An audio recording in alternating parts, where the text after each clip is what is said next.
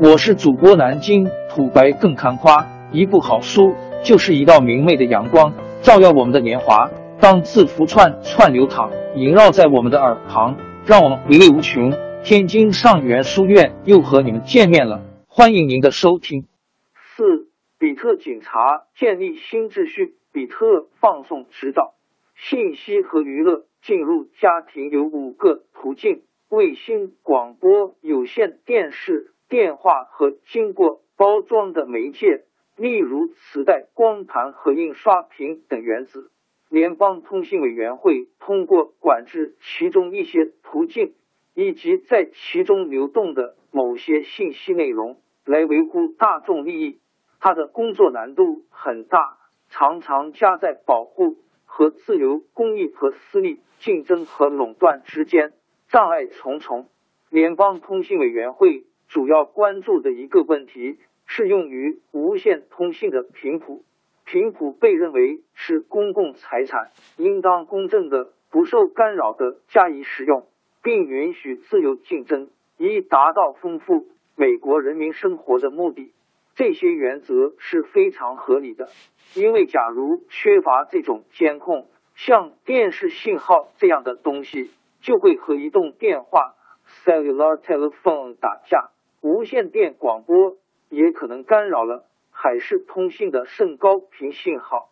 天上的公路的确也需要一定的空中交通管制。最近，部分频谱以非常高的价格被拍卖给了移动电话和互动视频公司，而其他某些部分则免费送人。据说，这些部分是将要用来为公共利益服务的。广告商赞助的电视就是这样的情况，因为它是免费收视的。而实际上，当你购买一盒汰渍洗衣粉、Tide 或其他广告上宣传的产品时，你等于还是付出了收视费。联邦通信委员会已经提议拨给现有的电视公司一个额外通道，六兆赫的免费频谱，以供高清晰度。电视之用，条件是电视台必须在十五年内归还目前使用的频谱，这一频谱也是六兆赫的。这也就是说，十五年中现在的电视公司可以使用的频谱为十二兆赫。联邦通信委员会的本意是，这个主意当然是可以改变的，给目前的电视台一段过渡期。使其逐渐转型到未来的电视。六年前，当我们还把电视的发展当成从一个模拟世界进入到另外一个模拟世界时，这个想法还很有道理。但是，突然的高清晰度电视也在走向数字化。我们现在知道了怎样在六兆赫的信道上每秒传输两千万比特，而所有的规则。可能在一夕之间完全改头换面，在某些情况下还会变得完全出乎意料。想象一下，你自己拥有一家电视台，联邦通信委员会刚刚给你发了执照，准许你每秒传输两千万比特。你刚得到特批，成为本地的比特放送中心。这个执照的原意是让你从事电视广播，但实际上。你会怎样做呢？诚实点吧，除非万不得已，你才会用它来传送高清晰度电视节目。因为不但这种节目少而又少，收视人口也不成气候。稍微花点心思，你就会明白，你可以用它来传送四个频道数字式的、具备演播室效果的 NTSC 标准电视节目。每个频道的速率都是五百万比特每秒，以此增加潜在的观众人数和广告收入。进一步考虑，你也许会做出另外一种决定，即用一千五百万比特每秒的速率传输三个频道的电视节目，把剩下的五百万比特每秒的速率用来传输两种数字式无线电信号，一种作为股票。数据广播系统，另外一种提供寻呼服务 （paging service）。到了深夜，当看电视的人数减少时，你可以利用你的执照把比特摄入以太，以传送工人们在家里打印的个人化报纸。到了周位，你感觉分辨率在这个时期变得格外重要了。例如，要转播足球赛，你会把两千万比特中的一千五百万拿来做高清晰度电视转输之用。不夸张，他说，在运用这六兆赫频谱或两千万。比特时，你就是自己的联邦通信委员会，可以随心所欲的分配其用途。当联邦通信委员会建议把新的高清晰度电视频谱分配给现有的广播电视业者，以作为过渡时，委员会官员们脑中浮现的完全不是这样一种景象。现在拼命想跨入比特放送业的群体。如果意识到现有的电视台不费吹灰之力就可以在未来十五年中拥有两倍的频谱和四倍的广播能力，一定恨不得把这些人给杀了。这是不是意味着我们应该派遣比特警察来确保新的频谱和他所有的两千万比特每秒的速率都只用来满足高清晰度电视的需要呢？我不希望这样会变脸的比特，在模拟的年代里，联邦通信委员会要分配频谱比现在容易多了。他只需指着频谱的不同部分说：“这部分给电视，这部分给广播，这部分给移动电话”也就可以了。频谱的每一块都代表特定的通信或广播媒介，有各自的特性和异乎寻常之处。但对自己的特定目的则很清楚，但在数字化世界里，这些差异变得模糊不清，在某些情况下甚至完全消失。所有的媒介都由比特组成，尽管有广播比特、电视比特和海事通信比特之分，但无论如何，彼此全都是比特，都具有多媒体容易混合。和用途多样的特性。未来五年里，电视广播将会发生非比寻常的变化，以致使人难以所解。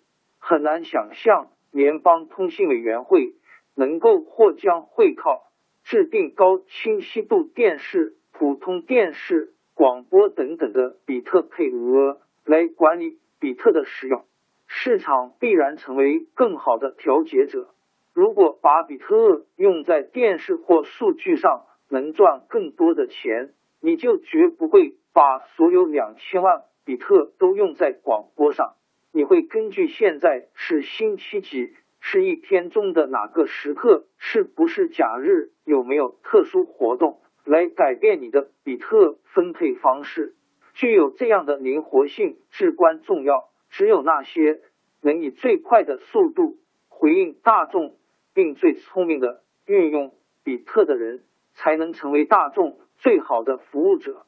在不久的将来，广播业者将会在传输信息的刹那间，才决定把比特通过何种媒介，例如是电视还是无线电广播来传输。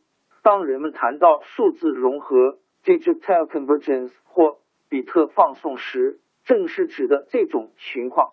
信息传输者会告诉接收者，我们传送的是电视比特、广播比特，或现在传送的比特代表的是《华尔街日报》的内容。在更遥远的将来，当比特离开传输端时，将不再局限于任何具体的媒介。以天气预报为例，将来传送给你的将是一个有关。天气状况的电脑模型，而不是传统的由气象播报员拿着地图和曲线图解说的老一套。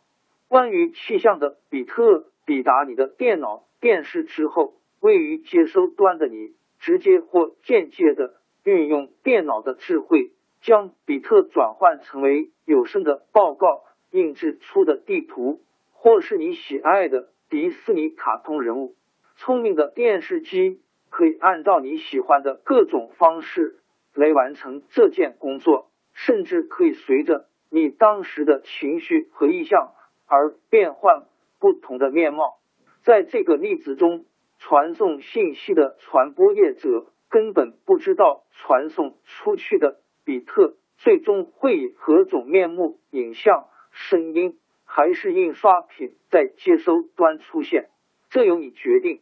这就是真正意义上的数据播放 （data casting） 和比特播放。它超越了我们今天的管制范围。这种管制假定信息传输者知道自己发出的到底是电视广播还是数据信号。很多读者也许都把我说的比特警察当作和内容检查制度差不多的东西来理解，并非如此。消费者将扮演内容检查员的角色，他可以告诉接收器选择哪类比特。比特警察出于习惯想要控制媒介本身，这真是毫无意义。问题在于这是个非常政治化的问题。联邦通信委员会提议把频谱拨给高清晰度电视使用，看起来有点像施舍。尽管委员会。无意制造意外之财，特殊利益集团却绝不会善罢甘休，因为这样一来，原本拥有大量贷款的人将会得到更多的贷款。我相信联邦通信委员会不会笨的想当比特警察，他的任务是让先进的信息和娱乐服务在符合大众利益的情况下得到更多的发展，即使早期的。少数大无畏的数据传播者可能会被华盛顿的官僚们生吞下去，但谁也无法限制比特放送自由，就像古罗马人无法阻止基督教的传播一样。跨媒体经营，想想现代的报纸制作过程吧。记者通过电子邮件把报道内容传给报社，由计算机做文字处理。照片都是数字化的，也常常通过连线作业传送。版面设计由计算机辅助设计系统包办，他准备好全部的数据，以制成胶片，或是直接制版。也就是说，从头到尾，报纸的整个概念和结构都数字化了，只有最后一步，几把墨水压到纸上除外。在这最后一步里。比特变成了原子。现在假设最后一步不是在印刷厂中进行，而是把比特一期本来形式直接传送给你。你可能为了方便，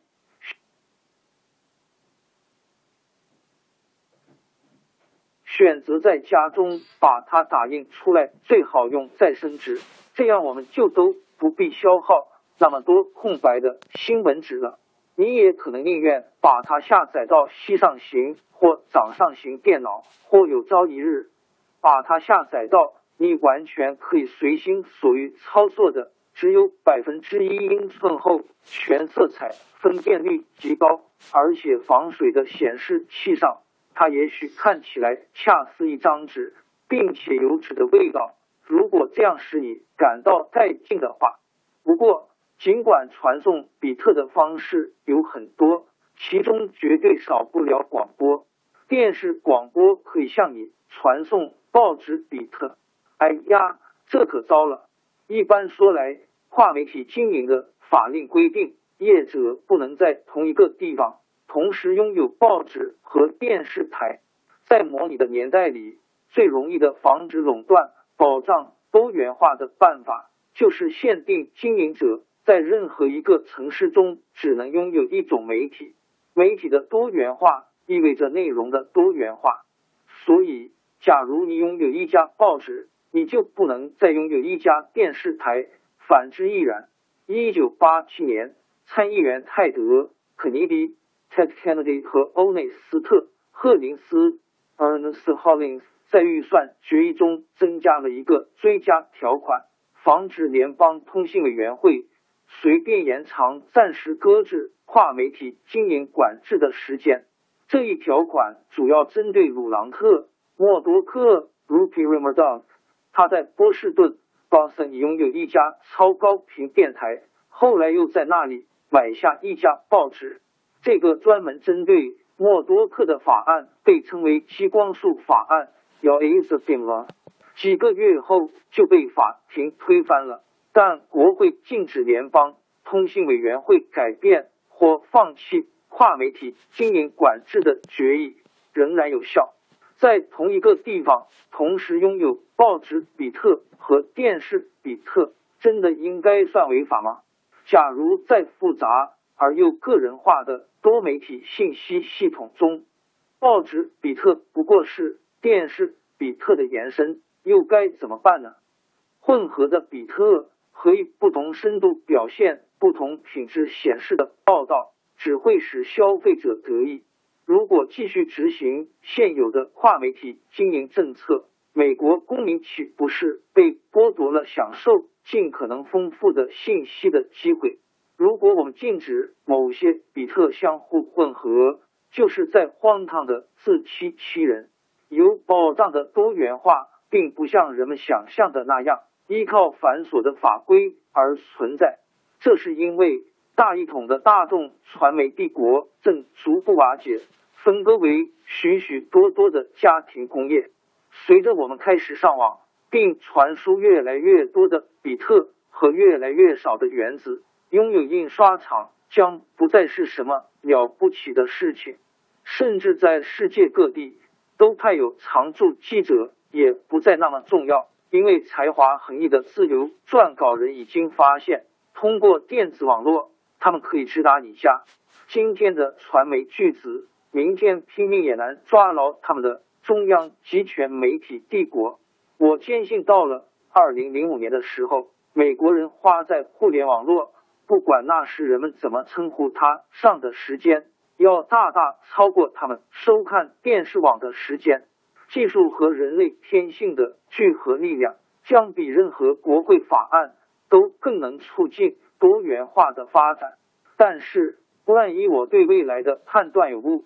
而且为了暂时的过渡阶段着想，联邦通信委员会最好还是发挥想象力，寻找到一种代替工业化时代跨媒体经营法令的办法，以为数字化提供更多的激励和指导。保护比特著作权法 （Copyright） 要呃已经完全过时了，它是古登堡时代的产物。由于目前的著作权保护。完全是个被动的过程，因此或许我们在修正著作权法之前，得先把它完全颠覆。大多数人都从复制的容易程度这个视角对著作权表示担心。在数字化世界里，你要担心的不仅是容不容易复制的问题，还得考虑一个事实：数字化拷贝不仅和原件一样完美，甚至。经由一些奇特的处理，拷贝可能会比原件更好。就像比特串的错误可以修改一样，拷贝可以清理改进，噪音可以去除。于是，拷贝变得完美圆缺。音乐产业就声明这个道理，因此对好几种消费电子产品都迟迟不予推出，其中包括著名的数字录音带。乍看之下。这么做好像没什么道理，因为即使在拷贝品质不佳的时候，非法盗版依然猖獗。在一些国家中，市面上销售的录像带中有百分之九十五都是盗版。今天，不同媒体对著作权的管理方式和态度可谓大相径庭。音乐界的情况广受国际瞩目，因此词曲创作者。和演奏人员能够获得多年版税。祝你生日快乐的旋律已经是公共财产了。